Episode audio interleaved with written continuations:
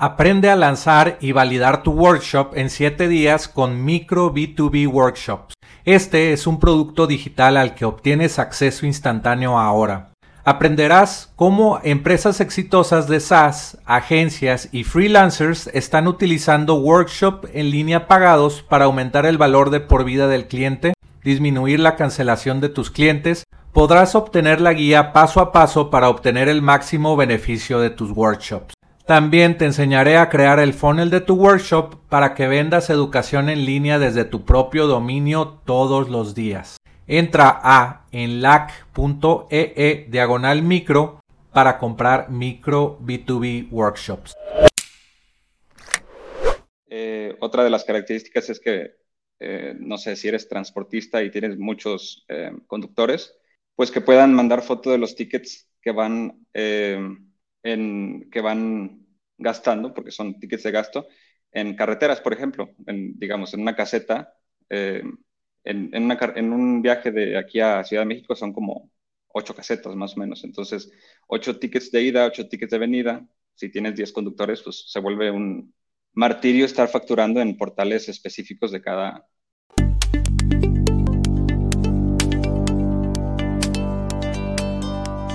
Aprenderás sobre la excitante industria de ingresos recurrentes con software, historias de fundadores de empresas de software, tips de internet marketing y recomendaciones de apps para crecer tu negocio. Soy Jorge Díaz y te doy la bienvenida al podcast de Software como Servicio.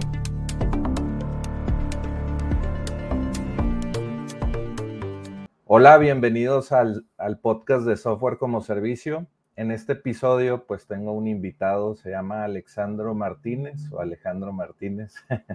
Eh, su sitio web es alexandro.dev y bueno, es, un creador, un developer, un indie developer como se le llama en Twitter y en, círculos de este tipo. Y pues su, dice aquí en inglés en su LinkedIn, Favorite Stack Remix más React más Tailwind CSS y bueno, vamos a hablar de, pues, de programación, de ideas de, de negocio, eh, de sus dos proyectos que ha, que ha iniciado y que se ven muy bien, por eso eh, pues quise invitarlo para platicar con él sobre estos proyectos y facturación electrónica y muchas otras cosas más que vamos a estar hablando aquí. ¿Cómo estás, Alex? Muy bien, Jorge, muchas gracias por invitarme. Muchas gracias por aceptar la invitación y pues por platicar sobre tus dos proyectos que estaría muy interesante que nos platicaras pues sobre, sobre factura.so y SaaSRock. A ver, me pongo aquí la, pantalla para, para que vean Factura SO. Si quieres, platícanos de, de Factura SO. Sí, mira, eh, Factura SO lo, lo llamé de esa manera porque me gusta como ser descriptivo con, con lo que hacen mis productos. Eh, en el caso de, del otro de SaaS Rock, es como, uh, como una pieza fundamental para crear aplicaciones SaaS y factura, pues que se entienda que se trata todo sobre facturas. Entonces es una plataforma más que nada para empresas mexicanas en la que van a gestionar eh, facturas tanto de ingresos como egresos, como notas de crédito y pagos. Eh, de, distintos, de, distintas perspectivas. Por ejemplo, desde que un proveedor te manda tus facturas a, tu correo, em, tú nada más le dices a todos tus proveedores que te lo manden a cierto buzón y la plataforma te lo va a centralizar. Eh, otra de las características es que, eh, no sé, si eres transportista y tienes muchos em, conductores, pues que puedan mandar foto de los tickets que van, em, en, que van gastando, porque son tickets de gasto, en carreteras, por ejemplo, en, digamos, en una caseta, eh, en, un viaje de aquí a Ciudad de México son como ocho casetas más o menos. Entonces, ocho tickets de ida, ocho tickets de venida. Si tienes diez conductores, pues se vuelve un martirio estar facturando en portales específicos de cada ticket, ¿no? Entonces, la plataforma eh, te factura tus tickets. Estoy tratando de empujarlo un poquito más a inteligencia artificial, eh, como que detecte automáticamente con web scrapping las formas de mandar a solicitar que factures un ticket. Pero ahorita, mientras llego ahí, todo es eh, manual. Y obviamente timbrar facturas de venta y de... Como manual. eh, ahorita, por ejemplo, las imágenes que veíamos de los tickets, ¿cómo los, los agarras para procesarlos en la plataforma? Utilizo una API que es de Azure, eh, no me acuerdo cómo se llama, creo que se llama Computer Vision.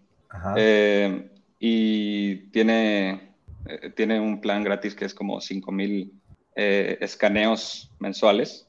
Entonces, tú le mandas una imagen y te regresa como digerido lo que es. Entonces yo puedo ver lo que es las líneas de, venta, eh, la fecha, el total, eh, los campos clave, eh, pero obviamente no me detecta cosas que yo necesito más a fondo. Por decir, en Walmart los tickets son, el número de folio es un numerote, como de 30 dígitos, pero en Oxo es una combinación entre el folio y el número de tienda. Y, entonces, todas esas cosas las voy como detectando, sobre todo con establecimientos grandes, Oxxo, gasolineras, eh, antes nada más era Pemex, pero ya está Shell y eh, obviamente Walmart, Superama, y entonces voy, voy como eliminando eh, tiempo en cada ticket de facturación específico. Sí, de hecho esa es muy buena idea, que no se metan al portal de cada una de las facturas, ¿no? hasta se vuelve problemático. De hecho, de todas estas ideas de facturación, te contaba fuera de, este podcast, que a mí me ha interesado mucho este nicho de, facturación electrónica en México, porque pues todos tenemos que pagar impuestos, todas las, em, todas las empresas, y pues las facturas, las no factureras, las, las empresas que pues te venden packs de, con facturas, pues les fue muy bien cuando inició todo este modelo de negocios, ¿no? De, o bueno, transición de papel a digital. Y, ah, y bueno, una idea que tenía era crear, hasta el dominio era portaldeclientes.com, diagonal empresa, y que ahí pues cada empresa tuviera su, su portal de facturación y pues con varios clics configurar y, poner una página que fuera de la marca de la empresa y así pues cualquier persona pudiera empezar a facturar ahí en ese portal de clientes, ¿no? Sí, esa espinita siempre la tuve eh, desde que trabajaba con .NET. Eh, yo quería hacer mis propios softwares para facturar mis propias facturas, en lugar de estar utilizando como QuickBooks o Aspel o Compaq. Eh, para mí era como incongruente decir, porque si puedo hacerlo, estoy usando otros servicios, pero ya cambié mi perspectiva en ese sentido. No tengo que construir todo, sino como apalancar ciertos servicios, como en el caso de Factura API, pues es una API que ya te, te evita tener que tú formar el XML manualmente y pues con una suscripción mensual tú nada más le pasas eh, con tu API qué datos quieres facturar, a qué cliente, qué productos, qué número de producto y servicio del SAT y te regresa el sello digital y eh, cambié mi perspectiva de ver las cosas pero sigo con la espina de querer hacer mis servicios de facturación porque es un mercado que para mí me gusta, me apasiona y estoy en el medio. Claro, y, y ahorita que dices Facturapi, me estaba metiendo aquí en mi, en mi computadora para mostrarlo y ya hubo un episodio completo pues con los fundadores de Facturapi y pues es una, una muy buena opción para crear tus soluciones de SaaS, ¿verdad? Y si quieres vender facturas eh, por ejemplo, aquí dice el motor de facturación detrás de, de, de tu SaaS, de tu startup, de tu empresa. De lo, y ellos pues hacen el trabajo difícil, ¿no? Que se van con un, con un, ¿cómo se llaman ellos? Los PAC y pues ellos desarrollaron una, una plataforma donde pues sus XML y todo eso pues es fácil para los desarrolladores integrarlos en sus plataformas, ¿verdad? Con todas estas eh, eh, lenguajes de, programación como Node.js, .NET, PHP. ¿Tú cuál integración utilizas? Eh, la de Node, pero llegué a utilizar la de .NET cuando hacía en C Sharp. Ya, ya, perfecto. No, pues mira, yo creo que es muy buen tiempo para que nos hables de tu otro proyecto que se llama SaaS Rock y pues que nos expliques que por qué en inglés, porque lanzaste el producto en inglés y, bueno, toda la historia detrás de esto está muy interesante. Sí, mira, eh, desde hace años yo quería meterme a hacer aplicaciones que, donde yo ganara mensualmente. es decir, hacer como una idea, poner una suscripción y mantenerla de vez en cuando, agregarle features, darle soporte mínimo, eh, porque me apasionaba mucho el tema de SaaS, Software as a Service, justamente como se llama tu podcast, pero en español. Entonces dije, necesito una plantilla para empezar a hacer mis ideas eh, rápidamente, porque sé que no voy a hacer una nada más. Entonces dije, voy a hacer mi propia plantilla, después de haber probado varias, porque compré eh, como, no sé, como 15 mil pesos de puros, puras plantillas que al final no me latieron tanto. Entonces dije, mejor lo voy a hacer de cero. Hice el backend en .NET, hice el frontend en Vue, la versión 2, eso fue hace dos años, y le llamé NetCore SaaS. Eh, de hecho, tiene su propio dominio y es netcoresas.com. Tuve varios clientes porque además lo puse en AppSumo, que es una plataforma donde dan como una oferta eh, jugosa por acceso ilimitado, o cómo se le dice. Sí, el lifetime deal, el, de por vida, que tiene la licencia de por, de por vida. ¿Y cuánto cobras por tu oferta en AppSumo? En la oferta, 100 dólares. El precio final era 300 dólares. Órale. Tuve como 50 clientes de AppSumo, pero la verdad muy mala experiencia porque no digo que la mayoría, pero muchos de los clientes de AppSumo eran muy pediches por por una oferta que tomaron y, muchos de ellos cancelaron. Entonces era un, era un público difícil, que esperaba mucho de ti con, con poco presupuesto. Sí, eso es, es lo malo de AppSumo. Ya he hablado algo en el podcast de AppSumo. Sí te, te ayuda a tener tus primeras ventas, a, a, recolectar, no sé, tu primer, vamos a llamarle tu primera inversión, pero que viene de tus clientes. Eh, pero sí se vuelve algo pues difícil de mantener porque tienes costos mensuales de APIs y de servers y de cosas y pues hasta luego te hacen perder dinero esos usuarios, ¿no? Sí, eh, no me arrepiento, este, solo fue una experiencia más porque quise probar como ese tipo de plataformas donde te, te, ponen en, en, el reflector de mucha audiencia, ¿no? Eh, claro que sí. Pero no me, no, me, no me gustó mucho el stack que utilicé. O sea, sí, de hecho, saqué una aplicación que ahorita hasta la fecha está en producción, que se llama delega.com.mx, pero eh, se trata de gestión de proveedores de documentación de, de, que si tienes el acta constitutiva, que si estás en regla, la opinión de cumplimiento, tu documentación para el REPSE. Eh, entonces, digamos, sí utilicé mi propia plantilla para hacer algo en producción, es decir, lo validé, pero yo quería probar eh, otras plataformas para no quedarme nada más en .NET y en Vue. Entonces después me pasé a la versión 3 de Vue, después hice la versión en React y después hice en Svelte. Entonces ya tenía cuatro boilerplates y a esos cuatro los llamé SaaS Frontends. Pero después, eh, bueno, eso de SaaS Frontends lo terminé en enero de este año, del 2022. Pero en febrero conocí a Remix, que es un framework JavaScript tanto en frontend y backend. Eh, y sé que es meme de que hay un JavaScript, un framework de JavaScript cada semana o mínimo cada mes, pero este era el primero, el primero que conocí, bueno, el segundo, el primero que conocí fue Next, Next.js. Traté de migrar ahí y no, no, no fue tan fácil. Y cuando traté de migrar eh, la versión que había hecho en React y .NET, lo hice en una semana en, en Remix. Entonces, como que hice clic con ese stack. Entonces, ahorita por eso en mi LinkedIn eh, pongo que mi stack favorito es Remix con Tailwind CSS y mi ORM favorito es Prisma. Eh, también he probado varios ORMs para mapear tus modelos a la base de datos. Pero bueno, el punto es que hice este nuevo boilerplate y le llamé Remix SaaS Kit pero dije, pues en Netcore, eh, el de .NET le llamé Netcore SaaS. Los otros cuatro lo llamé SaaS Frontends y este ya le había puesto Remix SaaS Kit. Es decir, como que estaba muy descriptivo mi, eh, mi nombre, entonces dije, mejor lo voy a diferenciar y lo voy a llamar SaaS Rock. Todo lo demás lo voy a hacer open source para enfocarme 100% en SaaS Rock. Y eso es lo que he hecho desde, bueno, tengo mi trabajo y tengo mis eh, trabajos de freelance, pero me refiero a, en tema de boilerplates, ya hice open source todos los demás y estoy 100% en SaaS Rock. Ok, perfecto. ¿Y qué otros proyectos ahorita que comentaste me llamó la atención? qué haces de freelancer? Eh, más que nada, aplicaciones de, Remix, porque es hacia donde le estoy tirando.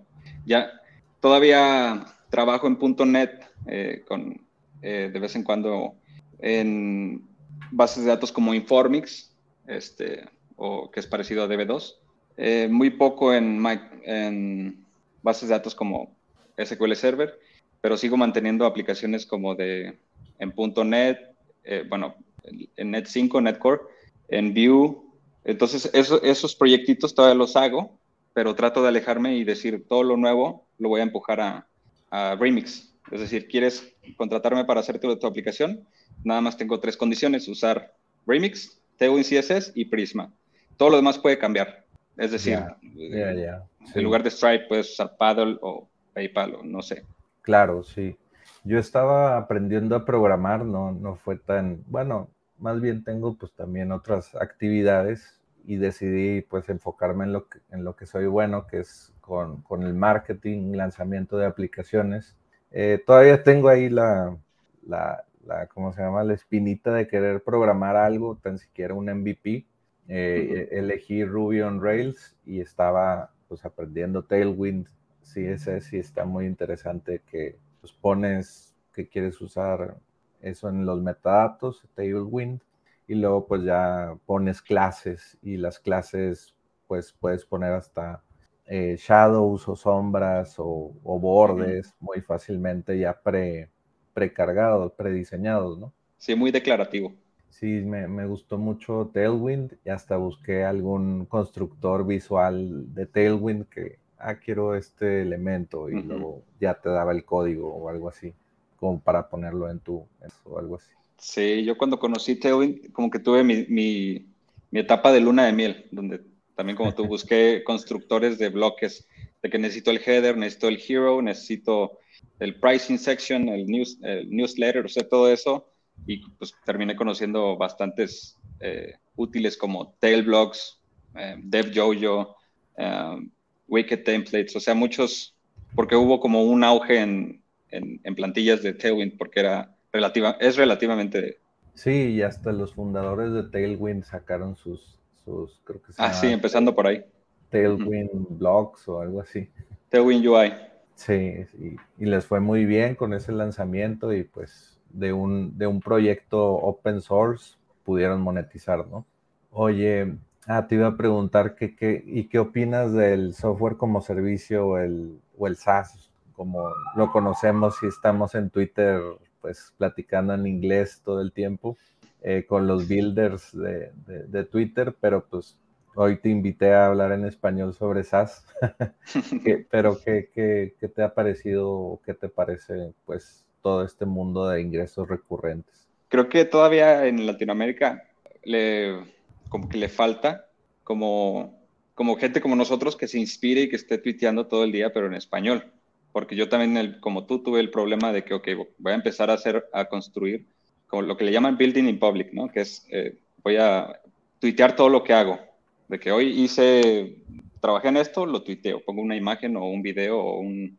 Y hoy gané tantos dólares, pues lo tuiteo. O sea, toda esa como, eh, esa motivación que te da como técnico, como programador o como diseñador o como marketer, creo que le falta todavía a Latinoamérica porque en, en inglés, pues creo que hasta se le llama tech Twitter, ¿no? Y, y, en español creo que no he encontrado un término en el que como que nos reunamos los que estamos como en esa industria, pero que hablamos en español. Entonces también como tú me divido, pero digamos que 90% yo hablo en inglés y el 10% como en este caso en español. Pero yo sí quisiera hablar 100% en español, obviamente. Ya, y, también, digo, la programación, pues donde más lo estudias es en inglés, ¿no? También es, es un poco difícil. No sé si, si, hay muchos canales en YouTube que hablan sobre, sobre programación y, todo, y se pueden, eh, se puede enseñar programación en español, pero pues es difícil como esa transición de inglés a español todo el tiempo. Sí, dudo que se pueda aprender excelentemente a programar sin que sepas inglés. Pero no quiere decir que eh, tengamos que hacer productos nada más para, para el extranjero. Por eso mi motivación de tener un producto internacional y un producto local. y estoy tirándole al producto local lo más que pueda. Sí, siempre me ha pasado en, desde los 21 años, ahorita tengo 38, ya unos 15, 16 años de lanzar productos digitales. Siempre lo que he hecho es agarrar cosas de Estados Unidos o en inglés y trasladarlos, tropicalizarlos al español, ¿verdad? A México, etcétera. Me ha funcionado algunas veces como cuando lancé el limpiador de registro.com, de hecho un software hecho con .NET, eh, creo que sí era con .NET, pues era para computadoras Windows y era un limpiador, un registry cleaner, ¿verdad? Y pues el nombre está disponible, nunca nadie lo había explotado en español esa, esa industria, porque pues estaba muy bien el dominio y pues fue una idea traída de Estados Unidos y, el primer episodio de este podcast pues es de que mi historia, cómo inicié en el software, digo, en el software y luego me, trasladé a aplicaciones móviles y luego a, a, software como servicio y pues ya tenemos más de 80 episodios hablando sobre SaaS y ingresos recurrentes con software. Entonces, pues este espacio es para, para los builders, ¿verdad? Que quieren hablar de estos temas en español. Sí, me hubiera gustado conocer desde antes eh, eh, justamente este podcast, porque a mí me apasiona escuchar todo sobre este tema y todo lo encuentro en inglés, todo, todo, todo. Sí. Artículos, eh, podcasts, videos, todo está en inglés. Me gusta que haya este tipo de contenido. Perfecto, y a mí me emociona también cuando descubro apps como esta, como la que vamos a hablar ahorita, que es fiscalpop.com. Tienen...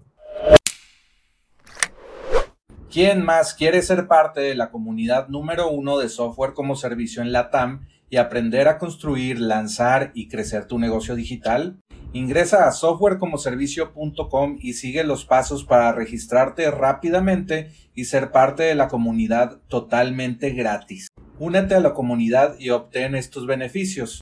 Puedes conocer a VCs, conocer a Angel Investors, fundadores de SaaS, conocer a Full Stack SaaS Developers y Growth Hack para llevar tu empresa al siguiente nivel.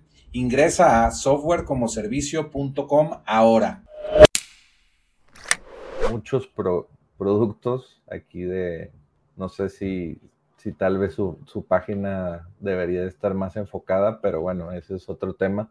Y Fiscal Pop lo que hace es, lo que me interesó más, tienen una aplicación para Shopify, ¿verdad? Y en México, pues tienes que facturar todo. Eh, y en otros, en otros países, no sé, creo que Colombia apenas acaba de, de migrar de papel a, facturación electrónica. Y pues lo interesante de esto es que eh, pides un producto de Shopify y Shopify pues es casi todas las las tiendas de comercio electrónico de México tienen ese o WooCommerce que está hecho con, es un plugin de WordPress. Y bueno, lo que pasa con Fiscal Pop es que crea una página como esta. Entonces tú dices, mi número de orden es esta, eh, y bueno, buscas tu factura y tú puedes timbrar ahí y descargar la factura. Y normalmente lo que pasa con las páginas de Shopify es que te mandan un ticket de soporte o un email y me dicen, ¿me puedes facturar esto? Entonces pierdes horas, pierdes horas en, en pues, facturarle a, vamos a decir, a 100 personas, te, te quita tres horas de tu día. Sí. Entonces, si les dices, oye, pues tú puedes facturar, métete esta página y, no sé, tu tienda.com diagonal facturación. Y ahí ya, pues fácilmente puedes pues quitarte tres horas de, al día de, este tipo de, soporte, ¿verdad? ¿Qué opinas de, esta idea de negocio?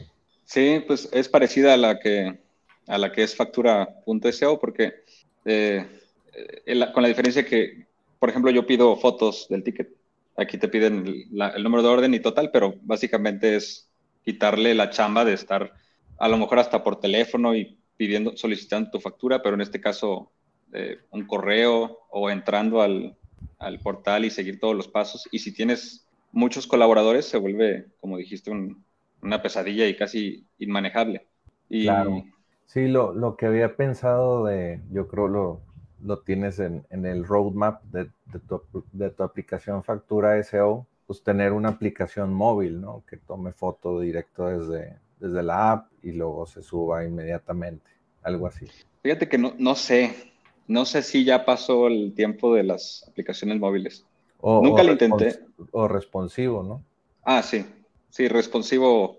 Trato de hacerlos, primero hacer los sitios para móvil, lo que se le llama mobile first, y después ya lo optimizas para escritorio, se va expandiendo la pantalla, pues más columnas en una tabla, por ejemplo. Pero tanto como notificaciones. La única ventaja que le veo para hacer una aplicación nativa es notificaciones. Así es, los, los push notifications famosos. Oye, y Fiscal Pop México pues cobra 4 dólares al mes más creo que 10 centavos por, por factura y pues estos, estos cargos pues se van directamente al dueño de la tienda Shopify y Shopify pues en su Shopify App Store lo que hizo es que si agregas diferentes apps que te ayudan a resolver problemas, pues si son de paga, pues si tú ya estás pagando Shopify, no sé, 80 dólares al mes, más las apps que usas, todo eso te lo cobra mensual. Está muy, muy interesante el modelo del App Store de Shopify. Luego en algún episodio vamos a hablar de, de eso completo y de la oportunidad de crear apps para Shopify en México, para las apps de, de Shopify. Se llama la App Store de, de, Shopify. También tienen App Store como Apple y, Google Play. Sí, llegué a jugar con ella cuando quise hacer una aplicación e-commerce para mi cliente, eh, porque tengo un ERP que, que hice con mi papá. Entonces dije, voy a hacer una aplicación en Shopify para que conecte mi ERP con, con, las aplicaciones de Shopify. Pero bueno, por cosas del destino no se hizo ese proyecto y ya abandoné mis, mis pruebas, pero, pero sí, Shopify es el rey de e-commerce. Sí, yo creo que es más fácil, pues, porque ya ellos eligen el hosting por ti, en, lugar de si lo quieres poner en WordPress, pues tú tienes que ser developer, eh, webmaster, DevOps y todo al mismo tiempo y pues Shopify te, soluciona muchas cosas, ¿no? Sí. Eh, la otra idea de negocios de, con facturación es, ah, déjame pongo mi pantalla, es pues yo, yo hacía Airbnb antes de la pandemia, con la pandemia pues obviamente ya, ya, ya no se pudo, o bueno, era más como preocupación de que si alguien llegaba a la casa y estaba infectado o algo así, pero pues yo tuve una necesidad de, facturar, ¿verdad? Entonces, pues quería algo muy similar a Fiscal Pop, de que cualquier orden o cualquier eh, pues facturación que, quisiera pues el cliente final, pues, eh, pues se hiciera con, una app y con una API de facturación, como la de Factura API puede ser. Entonces, el mismo concepto, pero con Airbnb. Entonces, tú pagas por medio de Airbnb ellos ya te piden tu RFC y pues algún software que pues agarre todos esos datos y facture al, cliente final, ¿verdad?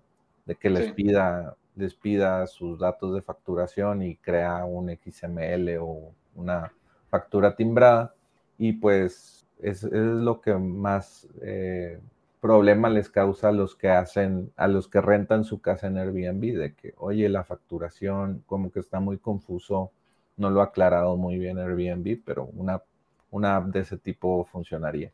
¿Cómo sí, fíjate, idea? Sí, fíjate, si, Airbnb, que es un monstruo eh, a nivel mundial, no tiene eh, una manera sencilla de facturación, quiere decir que todavía hay mucho por explotar en, México. No se diga también en otros países, pero hablando específicamente de, del SAT de México, hay muchas eh, aplicaciones a nivel, no sé, de personas físicas como de personas morales que pueden eh, como realizarse. De hecho, creo que ahorita está surgiendo una nueva tendencia que es como gestionar la parte fiscal con la parte de, de tus finanzas, lo que se le llama Open Finance. Eh, están surgiendo plataformas como, no sé si has escuchado Belvo, este, Sintach eh, y otras como SAT, WS, que es como API para todo lo que tenga que ver con lo fiscal, eh, ese, ese campo todavía está como muy verde y eso que la facturación electrónica tiene pues que ya 10 años en México. Ah, perdón, estaba en... Eh, sí, como 10 años, un poquito más, eh, pero sí, ¿tú, ¿tú qué ves de oportunidades ahí en ese, en, ese nicho? Digo, ya iniciaste con factura SEO, pero ¿alguna otra oportunidad en el mercado? Eh, de entrada, hacerlo lo más sencillo posible para, para gente como yo, que no sabe nada de contabilidad. Entonces, que, que pueda pagar sus impuestos de la manera más sencilla posible y que pueda facturar a sus clientes sin entender a fondo lo que es eh, sistemas contables y estado de resultados. Y, eh, así como, no sé, eh, Netflix nos proporcionó una manera sencilla de ver películas sin tener que ir a Blockbuster, lo mismo, un SaaS para aplicación para personas físicas que le quiten esa fricción que, pues hasta enemista, porque donde hay desconocimiento hay miedo. Entonces, donde le proporciones a la gente una manera sencilla de administrarse, porque de que tenemos que pagar impuestos, todos tenemos que pagar impuestos, no, no nos podemos esconder en ningún país. Entonces, facilitar eso creo que sería un, un, como un hit eh, que todavía no, no, he visto que se haga en México. Y ya en el tema más empresarial, en el B2B, este, como que haya más como entrelazamiento de datos eh, en el que puedas conocer una empresa sin necesidad de invadir su privacidad y invadir su, eh, este, como ver sus finanzas reales, sino simplemente como que una plataforma que, que comunique a, empresas grandes para trabajar en temas de, pues, contratos digitales, em, compartir CFDIs sin tanta sin tanta fricción de mándamelos a este correo, sino que todo esté como digitalizado. Eh, de hecho, eso es lo que tratamos de hacer Luis González, un amigo, y yo en la aplicación de Delega, pero todavía le falta bastante, eh, porque no hay APIs que, por ejemplo, te jalen la información del IMSS. Ya las hay del SAT, y de hecho hasta ahorita, eh, pero no, hay, no las hay en el, en el IMSS, no las hay en el Infonavit. Entonces, todo eso todavía tiene que ser un poquito manual, pero para allá se está yendo eh, la tendencia, es decir, hacer API todo. Ya, y, hay algún API de, bueno, ahorita me está viniendo a la mente que entrevistamos a Nufi, nufi.mx creo es, ahí lo pueden ahí lo pueden buscar en software como servicio.com diagonal blog, la entrevista de Nufi, y tienen pues eh, bueno, lo que quieren hacer ellos es con crawlers o con robots, con bots, eh, eh, scrapear toda esta información de sitios gubernamentales como puede ser el IMSS y otros, también del, INE o algo así, no, recuerdo, pero eso es, ya, y hacer los APIs, ¿no? Eso es lo que estás diciendo. Sí, justamente. Y, eh, la forma de hacer eso es con, con crawling, ¿no? Con robots. Sí. Eh, yo no, yo no me metería en ese mercado porque es muy complicado, muy burocrático. A lo mejor, eh, si yo quisiera presionar al IMSS para que tuviera su propia API, pues yo como persona física sería imposible. Pero, pues, startups que tengan buen financiamiento pueden presionar a que, como que se, no sé cómo decirlo, pero se apificicen, se apify. Así es. Sí, de hecho hay un, nada más estoy promocionando el podcast, pero hay un episodio de qué son las APIs y cómo se pueden monetizar y ejemplos de, pues, de, cosas que se pueden hacer con APIs. Y bueno, Factura SEO pues utiliza APIs para funcionar, ¿no? Y... Sí, de hecho, de hecho uso la de SATWS, que es eh, para mí la mejor que hay en tema de, de gestión de CFDIs. Te da tu como tu salud fiscal. Está interesante. Eh, vamos a hablar de otra idea para, para pues que, que, la audiencia se ponga a pensar en todo, en todo este nicho pues, de facturación y también de, de boilerplate SaaS. Boilerplate es pues una plantilla de, de programación, bueno, una, una, plantilla como lo explicaste de SaaS Rock, pero SaaS Rock está más enfocada a programadores, ¿no? A los que pueden programar, son, son desarrolladores. Y pues la otra vez, hace como unas semanas, vi esta app yo soy, pues, sé, utilizar herramientas no code como pudieras llamarle a WordPress, a, Webflow y a otras aplicaciones. Y bueno, SaaSbox lo que hace es, te da la plantilla de un SaaS, que es, no sé, tal vez integraciones con Stripe, la interfase para que se loguen usuarios, eh, tener una plantilla que se vea más o menos como esta, que tiene navegación, tiene un perfil de usuario y tiene eh, pricing page, que es donde cobras, donde la página donde ven los planes y las características. Y lo que hizo Sandbox me pareció muy interesante porque pues ya lo, lo que haces es construir en otra app no code la interfase de lo que es la app. Puede ser un CRM sencillo donde guardas tus, tus prospectos y, les vas a vender.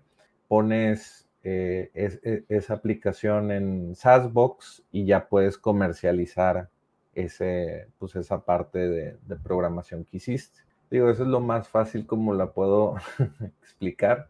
Puedes meterte a saasbox.net, van a estar los links aquí en la descripción. Y pues la otra, aquí lo que está explicado es que con Saasbox y Retool, otra herramienta no code, eh, pues puedes hacer una aplicación, ¿verdad? Y Google Sheet viene siendo la base de datos.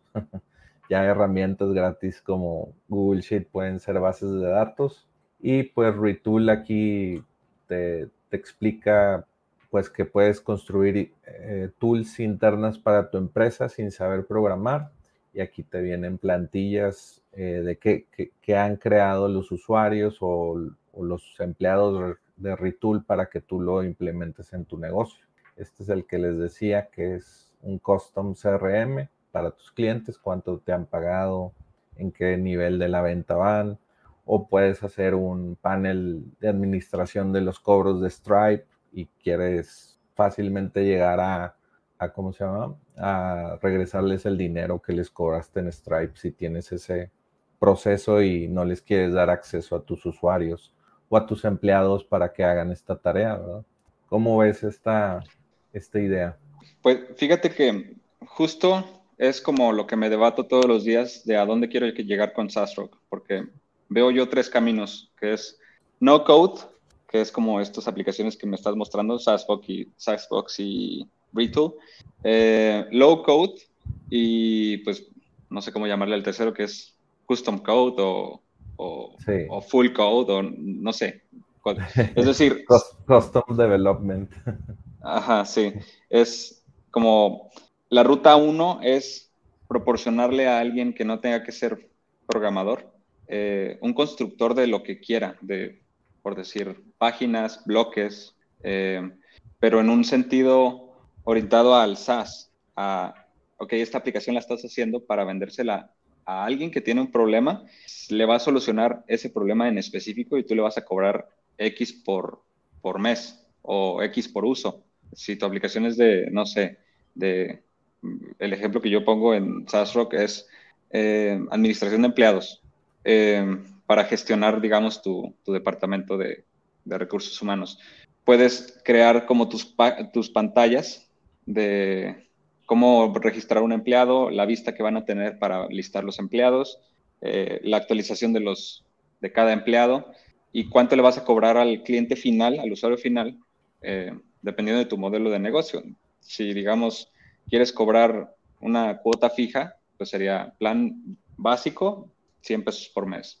Plan Pro, 200 pesos por mes. O si quieres cobrar por uso, se amarraría dependiendo de los bloques que hiciste. Si tus bloques son de empleados, es 100 empleados al mes por 100 pesos al mes.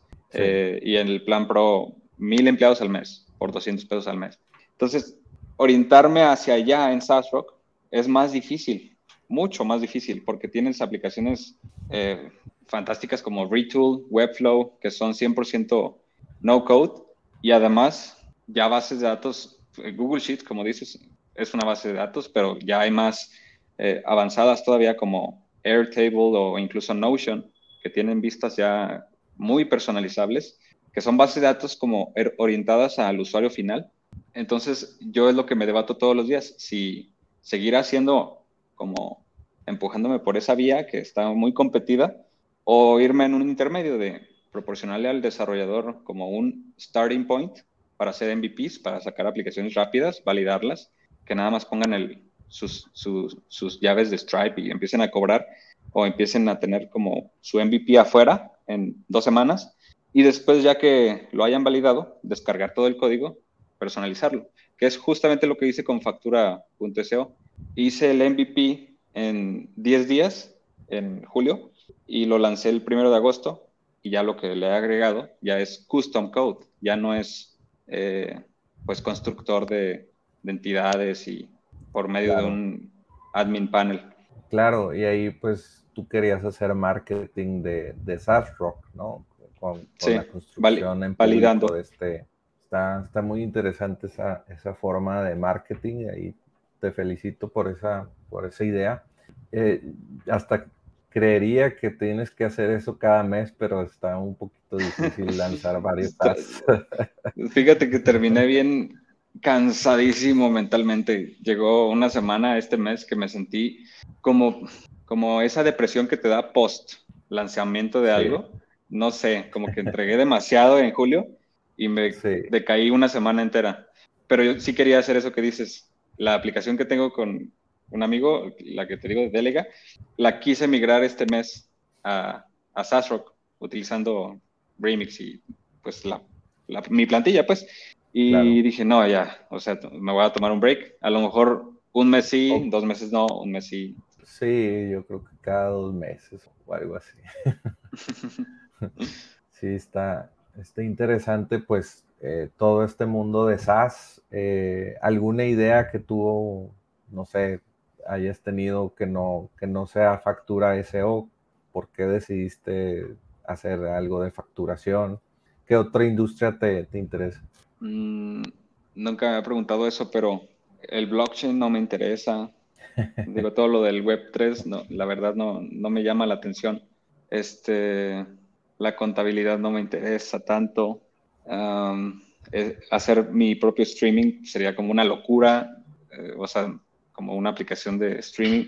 Sí, de, de hecho, pues en, en, la plataforma que grabamos este podcast se llama StreamYard y pues entre dos developers de Canadá hicieron todo, toda esta app y luego ya contrataron a más gente, pero pues es una startup completa, ¿verdad? ah, qué padre. sí, pues puedes quitar el branding y poner branding en toda la pantalla. Por ejemplo, el que ellos tienen es este. el pato. Sí, el Está muy simpático es su logo. Digo, para los que nos están escuchando, también tengo un canal de YouTube y pues nos pueden ver ahí. Esto no es en vivo, pero pues lo grabo remotamente para entrevistas. Está, está muy bien, streamyard.com. Pues, ¿Y, qué otro software? No, es que la verdad nunca había preguntado eso. Entonces me cuesta trabajo salirme de mi zona de confort, que es internacional, vender como mis servicios de, de desarrollador mis plantillas, mis, mi freelancing y de local en México, servicios de, de facturación, porque al final de, a, final de cuentas todos, todos tiene que terminar en, en, el SAT. Fuera de esos mercados, intenté eh, hacer cursos de programación en español, pero mm, me arrepentí y empecé a hacer plantillas. Entonces, no sé. Está, está interesante esa, esa plática, pues no sé, todo, todo, esto se puede, pues, ¿cómo se llama? Eh, formar una, pues, una idea tuya viendo muchas ideas, ¿no? Haciendo una lluvia de ideas y tal vez por eso estábamos hablando hace rato de, de, ver fuentes de información de software como servicio, fuentes de ideas de negocio. Yo lo que estoy pensando eh, hacer en este podcast de software como servicio, hasta cambiarle el nombre, y hablar de muchas ideas como hoy, así de que, oye, Fiscal Pop, oye, Facturapi, oye, eh, estas otras ideas y pues que, que, mucha gente las pueda, no sé, aportar en los comentarios o utilizarlas o algo así, ¿no? Mm, ok, pues si me invitas otra vez, a lo mejor te llego con ideas que, que se me han ocurrido, pero que ahorita no puedo recordar. Pero obviamente todos tenemos esos momentos de, en la bañera de debería haber una aplicación para esto y cobrar tanto. Sí, una de las, de las preguntas que antes hacía mis invitados era de que, ¿cuál SaaS te gustaría que existiera? Mm. y, y, hay que recopilar esos clips para ponerlos aquí en el podcast. sí, justo eso, porque realmente sin abusar, es decir, todo se puede hacer SaaS, pero sin abusar. O sea, al rato va a haber, no sé, SaaS para respirar ya en, un, en 100 años, pero como que, que, se conserve, que, le, que sí le estás dando valor y que si se desuscribe, sí va a perder algo eh, en temas de productividad o incluso de, de, dinero al usuario final. Porque luego sí, el SaaS sí tiende a, a caer en, en, que te engancha y ya, ya, que, ya que lo estás usando, una aplicación, te estás como ahorcando al tal punto en el que ya no puedes salir de ahí y, te atrapa un costo mensual muy grande. Sí, sí, sí. Por ejemplo, AWS, si lo implementas mal, de repente te llegan unas facturas gigantes de miles de dólares eh, y pues es un SaaS porque te está vendiendo infraestructura como servicio, base de datos como servicio o cloud como servicio. Entonces, no digo que abuse AWS, digo que en ese caso, cuando se mal implementa, eh, te atrapa eh, financieramente. Sí, por eso existe el DigitalOcean y otros hosting más económicos que Amazon. Porque si, si por, por, ejemplo, si estás haciendo un MVP, pues ir con Amazon sí está un poco caro. O, o, tal vez lo tienes que optimizar la integración. Sí, sí, yo uso Vercel. Eh, se me hace como, además es gratis. Y pues hay muchas, antes usaba Heroku, que después, no sé si antes o después lo compró Salesforce. Sí, lo, pero hay muchas. Ajá. Perfecto, pues me, me, gustó mucho platicar contigo sobre pues programación y todos estos temas variados y pues sí te voy a invitar eh, para hablar de ideas de negocios de SaaS. Va a estar muy bueno ese episodio y yo también voy a traer otras ideas. Y, y bueno, pues muchas gracias por estar en software como servicio. ¿dónde te podemos encontrar? Ah, en, pues personalmente en Twitter, aunque tuiteo en inglés, pero pues me pueden mandar DM si tienen alguna duda. Eh, me gusta ayudar en temas de programación. Ahorita estoy muy enfocado en JavaScript, pero si tienes dudas de Prisma, Tailwind CSS, .NET, Itformix, este, lo que haya mencionado en este podcast, pues con gusto ayudo a la gente. Eh, estoy como Alexandro MTZG, casi en todas las redes sociales. Si no, Alexandro MG. Eh, Perfecto. Es decir, bueno, en YouTube también eh, tengo un canal, pero es específico para SaaSrock. lo pueden buscar como canal de SaaSrock. pero yo diría que mi blog es como mi punto de entrada, alexandro.dev. Sí, vi que tienes videos de, cómo creaste factura SEO, ¿no? Sí, tengo 10 videos eh, donde grabé un video cada día. De, día 1, vamos a hacer el modelo de taxpayers, o sea, RFCs. Día 2, vamos a hacer eh, el modelo recibos. Día 3, vamos a hacer el modelo facturas.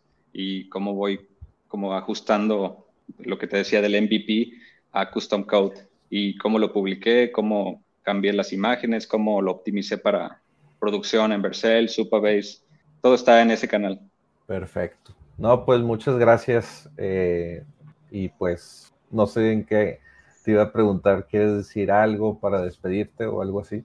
No, muchas gracias, Jorge. Y de verdad, invítame otra vez para llegar con ideas, porque la verdad me, me agarraste súper en curva, porque en general sí tengo ideas que yo quisiera implementar en México. Claro. Entonces, para, para compartirlo con la gente, porque tu audiencia es latinoamericana, ¿no? Sí, y bueno, un tip, digo, un dato curioso, nos escuchan de Estados Unidos, eh, entonces es público de, allá, también de México y Latinoamérica, pero es interesante que en, Estados Unidos nos ven en español y quieren aprender sobre todo esto.